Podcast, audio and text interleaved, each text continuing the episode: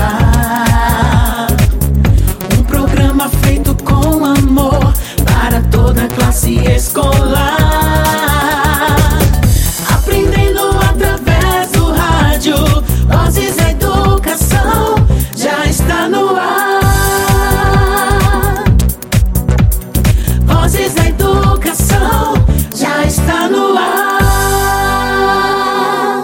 Tarde a todos os ouvintes. Está começando agora o Vozes da Educação. E aí, pessoal, estão animados para mais uma semana repleta de alegria e novos aprendizados?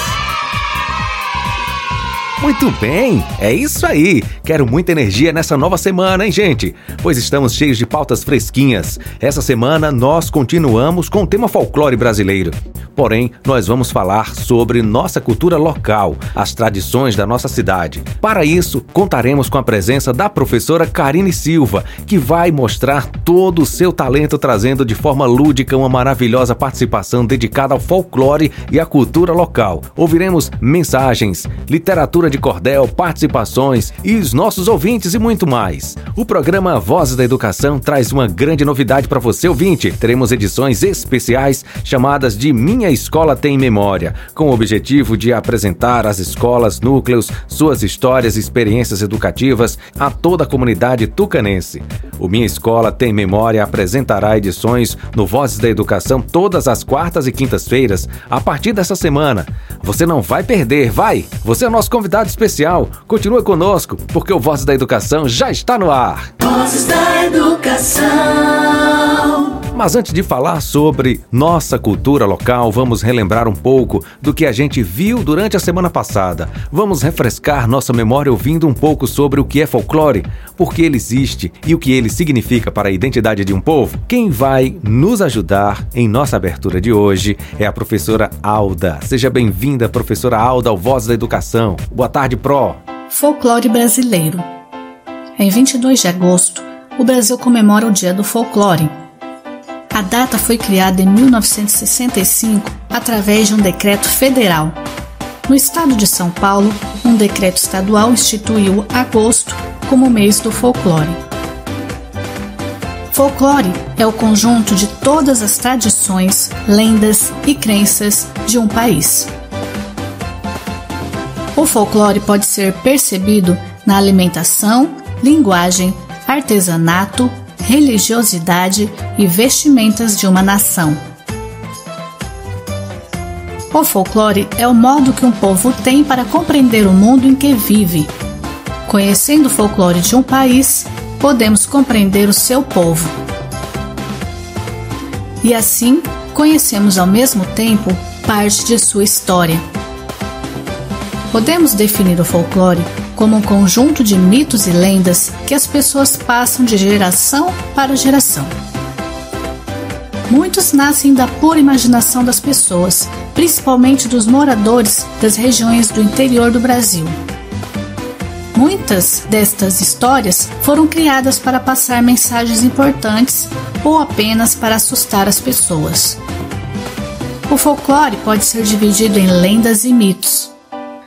Muitos deles deram origem a festas populares que ocorrem pelos quatro cantos do país. As lendas são histórias contadas por pessoas e transmitidas oralmente através dos tempos.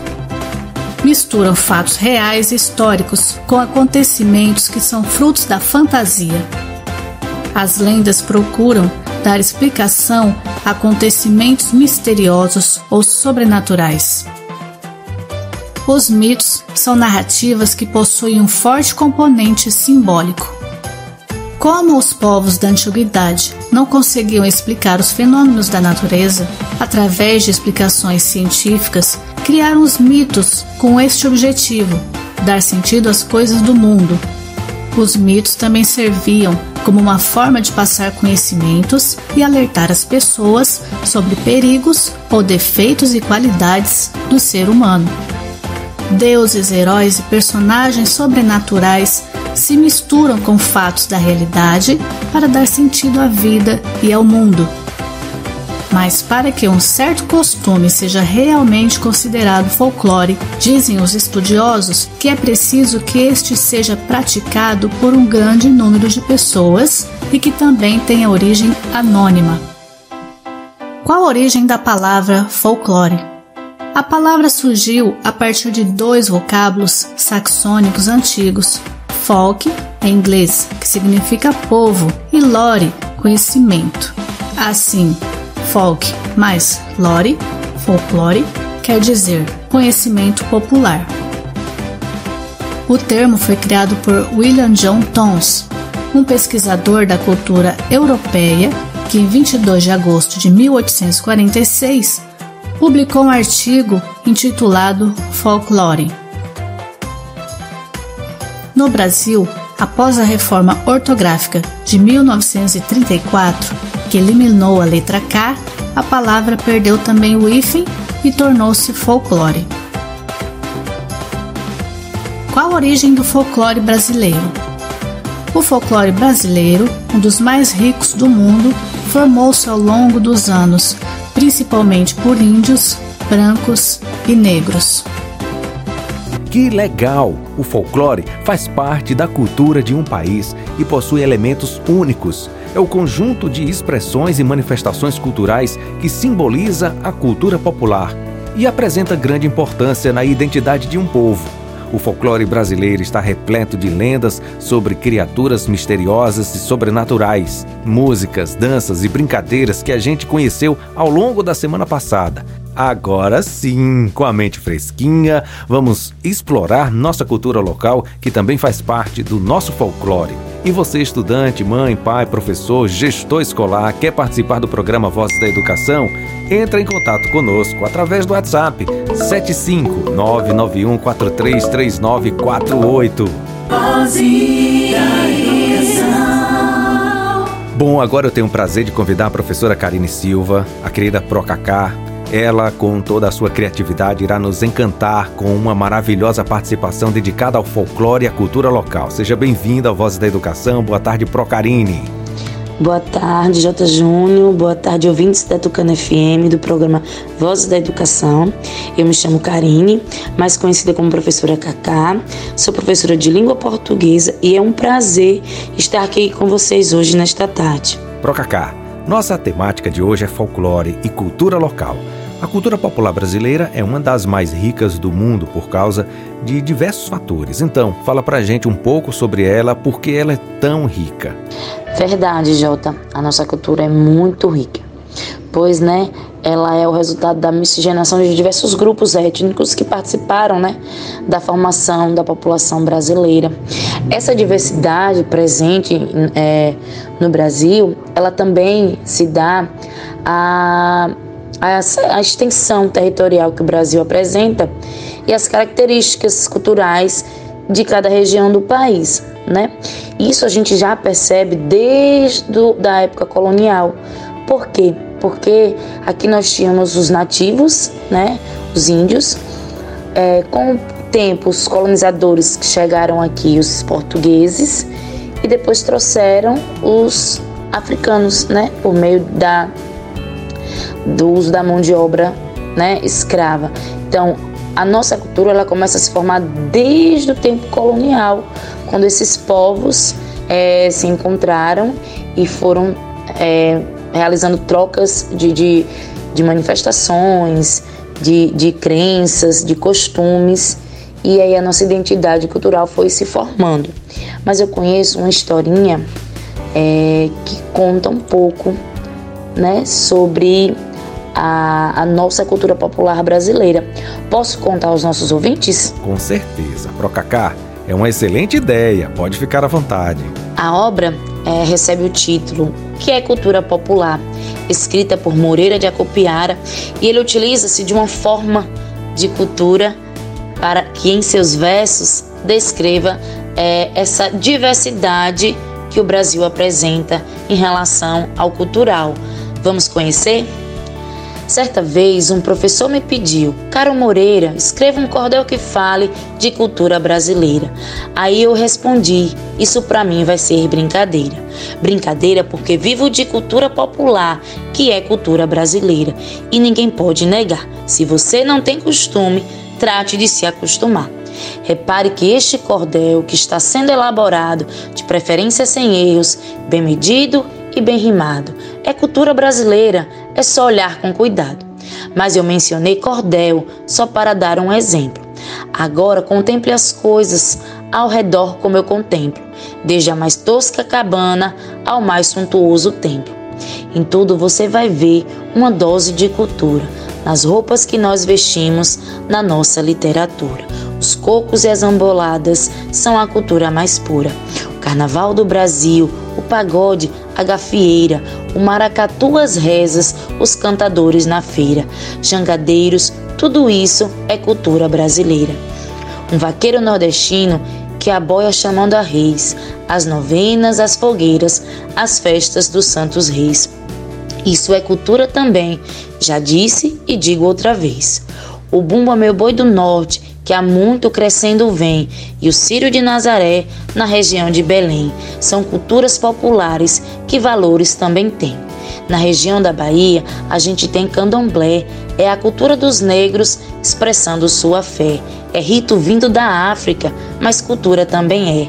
Há mais manifestações da cultura brasileira, assim como a vaquejada, rodeio, mulher rendeira, chula, forró, pau de fita, cavalhada e capoeira. E a matuta analfabeta, com vestido de chita, velha, gorda e desdentada, na hora em que ela se agita para se expressar com seus gestos. Já viu coisa mais bonita? Pois isso aí, bom leitor, é folclore brasileiro. Sendo folclore, é cultura e traz a cor e o cheiro do povo que faz história, rindo com ou sem dinheiro. E para concluir, cultura é algo bem natural. São lendas, crenças de um povo é território atual. São histórias, são costumes e é progresso social. E se a gente analisar o que é mais importante, a cultura da cidade ou a do sertão causticante? O que dizer das elites ou da cultura chavante? Se prestarmos atenção na beleza da pintura, nas anotações rupestres, na dança, na escultura, na língua que nós falamos, tudo isso aí é cultura. Ela está associada a estudo, educação, mas é também futebol, é rádio, televisão, é cinema e é teatro. É tudo que é diversão. É triste ser descuidado e se tornar um adulto que não assimila um texto e que mal distingue um vulto. Por outro lado, é bonito o ser humano que é culto e cultura a gente arranja se observar com cuidado. Minha mãe já me dizia que um homem culto, educado, só o é porque lê muito e é um homem melhorado. Mas saiba você que para a gente arranjar cultura é preciso estar atento, exercitar a leitura e passar a vida toda numa constante procura ou numa constante busca por muitas informações, conversar com quem conhece, assimilar as lições, atentar para os costumes e questionar os sermões. E não esqueça de que todo começo tem fim. O que é bom já nasce feito, e eu tenho pensado assim: há dois tipos de cultura, uma boa, outra ruim. Você que estuda e pesquisa, é importante que não confunda jamais cultura com escolarização ou verniz ornamental ou livresca erudição. Agora cabe a você não gastar seu tempo à toa nessas questões de cultura, não vá para o cara coroa. Pondere, faça uma análise e escolha a cultura boa. Moreira, ele é muito feliz em sua obra porque ele utiliza-se de uma forma de cultura, né, tão presente no Nordeste, que é a literatura de cordel, e usa os seus versos para falar dessa diversidade, dessa formação cultural que o Brasil apresenta, passeando ali por vários tipos de tradições. E essas tradições, né, descritas por Moreira em seus versos, é, são vividas por nós aqui na nossa comunidade. a gente pode observar isso nas, nas festas religiosas, né? nos santos padroeiros que foram escolhidos para algumas comunidades, não é mesmo? As, as novenas em homenagem a esses santos, as rezadeiras, a própria Semana Santa e observando um pouco melhor, a gente vai ter um grande exemplo, né, dessas tradições aqui para nós do município, que é a Nossa Senhora Santana, a festa de Nossa Senhora Santana, uma tradição passada de filhos, né, para netos, de pais para filhos.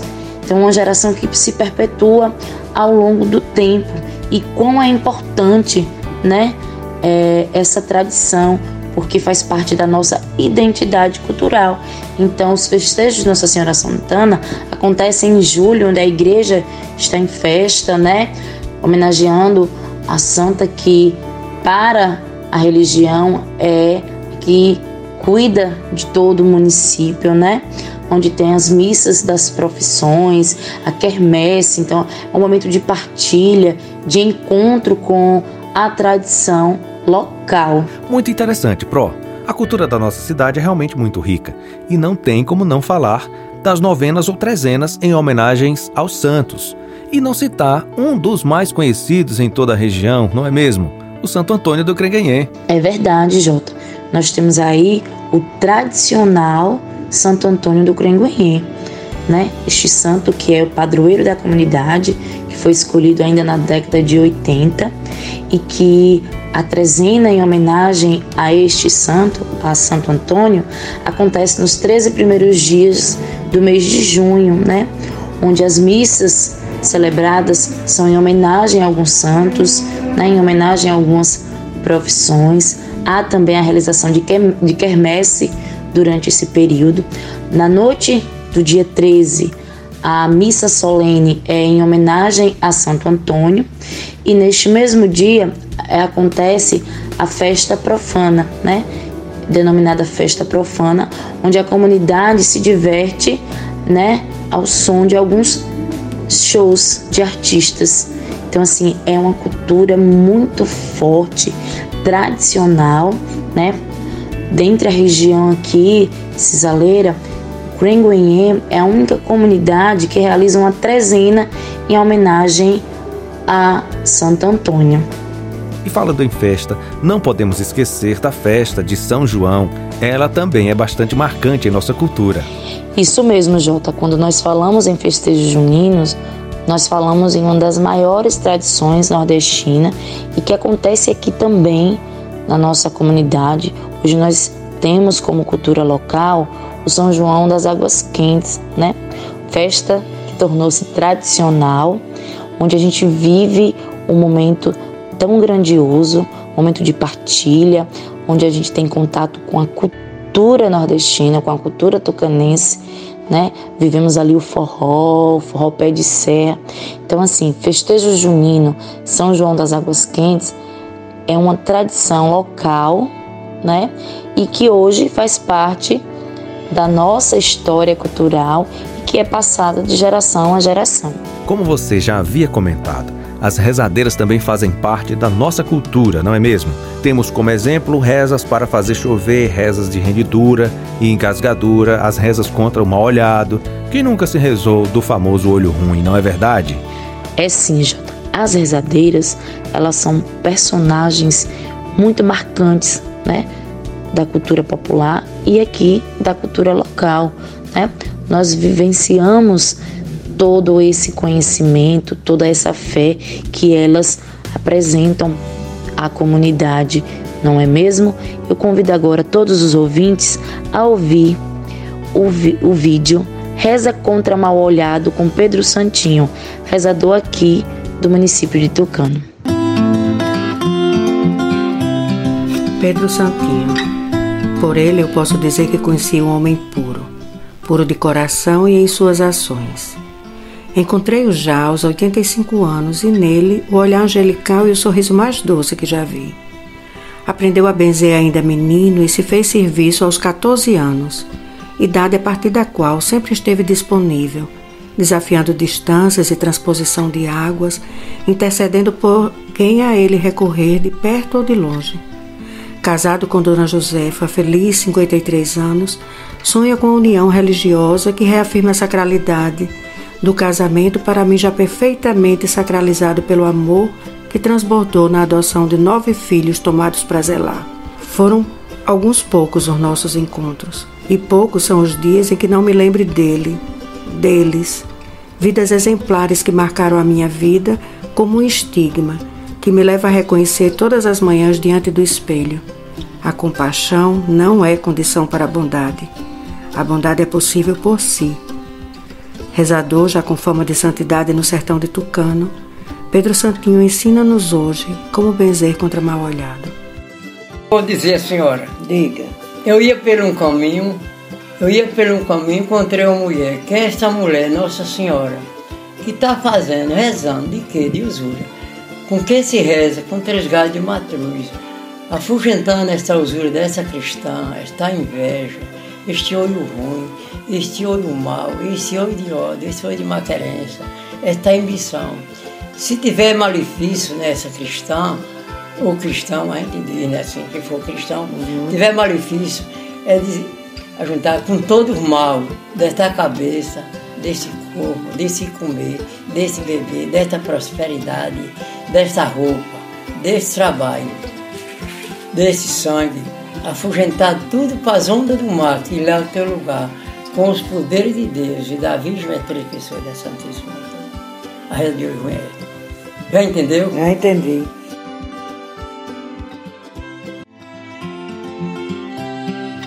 Se a senhora tem trabalha, fulana é trabalhadeira, fulana é rica. Quando uma pessoa disser que a senhora é rica, a pessoa, você é rica, doutora, porque não precisa trabalhar. A senhora diz, valei mais três pessoas da Santíssima Trindade. Pai, Filho Espírito Santo. Deus é por mim, nada é contra mim. Quão grandioso é a sabedoria, o conhecimento e a fé de Pedro Santinho. Ele é exemplo de cultura tradicional, ele é exemplo da nossa tradição. Então, a, tra a tradição das rezas, das rezadeiras, que fazem parte da formação identitária e cultural da nossa comunidade, que precisa ser valorizado e reconhecido como cultura, como tradição, né? E precisa também ser passada de geração a geração, porque faz parte da nossa história. Que participação maravilhosa, fantástico. Foi perfeito, professora Cacá. Muito obrigado. Muito legal conhecer tudo isso sobre o folclore e cultura local. Muito obrigado por essa belíssima aula de cultura popular. Muito obrigada, J. Júnior. De fato, foi um encontro fantástico, um momento de muito conhecimento, de valorização da nossa cultura, da cultura local, das tradições locais. Eu gostaria de agradecer pelo convite. Obrigada, Secretaria de Educação. Gostaria de agradecer aos ouvintes que estão aqui me ouvindo e partilhando desse momento tão grandioso. Muito obrigada. Valeu, Procacá. Até a próxima. Tchau, tchau. Bom, agora vamos ouvir um cordel bem divertido. Vocês sabiam que a literatura de cordel também faz parte do nosso folclore? Isso mesmo. A literatura de cordel é típica da nossa região Nordeste. É um gênero da poesia narrativa popular impressa, representante da cultura popular. Então vamos unir duas manifestações da cultura folclórica, o cordel e as superstições. Vocês sabem o que são superstições? É a crença baseada na ideia de que determinadas atitudes, números ou palavras trazem azar ou sorte. Pode ser pessoal, religiosa ou cultural. Sem mais delongas, vamos ouvir o cordel Nosso Folclore Superstições ou Crendices, escrito por Samuel de Monteiro.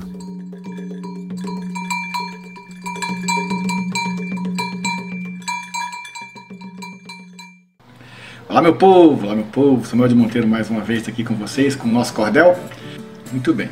E se você gosta de literatura de cordel, eu pediria carinhosamente que você se inscrevesse no nosso canal, caso não esteja inscrito, e divulgasse o canal para todo mundo, né? Quando gostasse das postagens, tá bom? É isso aí. Então, sem mais delongas, o nosso cordel de hoje, nosso folclore, superstições ou crendices. E é mais ou menos assim. Olá, meu povo querido, preste muita atenção nessas linhas que escrevo, graças à inspiração que trago da meninice para falar de crendice, a tal da superstição. Câmara Cascudo disse que existe sabedoria naquilo que vem do povo, encantamento e magia. Nosso folclore estudou, por isso que se tornou o melhor com maestria. Explorava os vilarejos, sempre muito dedicado, buscava nos mais antigos um saber pouco explorado nas festas mais populares, nas expressões dos lugares, construiu seu legado. O folclore que reúne várias manifestações do povo que se expressa nas diversas regiões, graças à oralidade da nossa ancestralidade, temos as superstições. Superstições ou crendices são conselhos naturais que viram crenças de fato transmitidas pelos pais. Tem aquele que duvida, outros levam para a vida, não contrariam jamais. Atire a primeira pedra quem nunca ficou tentado ao ver aquele chinelo perto da cama virado, correr para desvirar, para sua mãe salvar e tê-la sempre ao seu lado. E sempre que a gente ouve uma notícia danada, corre e bate na madeira para dar aquela espantada. No mau agouro trazido, evita o acontecido para ninguém sofrer por nada. Eu lembro quando pequeno, quando em casa aparecia uma visita bem chata para a cozinha eu corria. Uma vassoura pegava, atrás da porta botava, depois a gente sorria. Uma dica valiosa nesse cordel vou lhe dar. Se na mão uma coceira começa a lhe irritar, feche a mão, coce sem medo. Esse é o grande segredo para a riqueza chegar. Falando ainda de sorte, uma coisa me intriga: um trevo de quatro folhas deixar feliz quem consiga encontrá-lo no caminho, ou quem torce bem sozinho cruza os dedos numa figa. Tem gente que bem de noite as estrelas nunca aponta, para não nascer verrugas, olha para o céu e não conta. Se alguém aqui já contou e nenhum sinal notou, esse ninguém amedronta. Ainda olhando para o céu, uma coisa diferente é aquele brilho bonito de uma estrela cadente. A gente faz um pedido em segredo escondido e reza pelo presente. Já sentiu a sua orelha bem quente e avermelhada? Diz o saber dos antigos quando a pessoa é citada. Senti essa reação. Será verdadeiro ou não? A crendice está lançada. Um aperreio bem grande é a quebra de um espelho eu fico sem condição, rezo logo de joelho para espantar o azar, para esse encanto quebrar, peço para a mãe um conselho. Quando eu morava no sítio e era ainda pequeno, me lembro que me diziam para fugir do veneno. Não podia dar um pio, pois de noite um assobio chamava a cobra ao terreno. Me diga se tem coragem de passar sobre uma escada. Eu mesmo, quando estou perto, dou logo uma desviada. Pode ser esquisitice, mas acho que esta crendice pode ser justificada. Tem gente que tem pimenta sal grosso por toda a casa. Noivo que não vê a noiva, pois se vê antes se atrasa. Quem busca tudo perfeito entra com o pé direito até mesmo em chão de brasa. Mais uma lá do passado que causava sempre um drama. Nos festejos de São João, a fogueira e sua chama, a mãe falava pra gente: quem brinca com fogo quente vai fazer xixi na cama. Me lembro de uma crendice que a gente sempre sorria ao pular uma pessoa, ela nunca mais crescia. Como sair desse enguiço? Para reverter o feitiço, pular de volta servia. Com certeza, minha gente, são boas recordações. Coisas de quando criança, ditas por várias razões, viva o extraordinário que habita o imaginário, as nossas superstições. Bom demais, né, gente? É bom demais. O nosso folclore é muito rico, a nossa cultura é muito rica. E é o nosso papel de avô, de avó, pai, mãe, tio, tia, enfim, de todos os adultos, é, manterem acesa a chama do nosso folclore os mais novos, né? Porque são eles que vão continuar.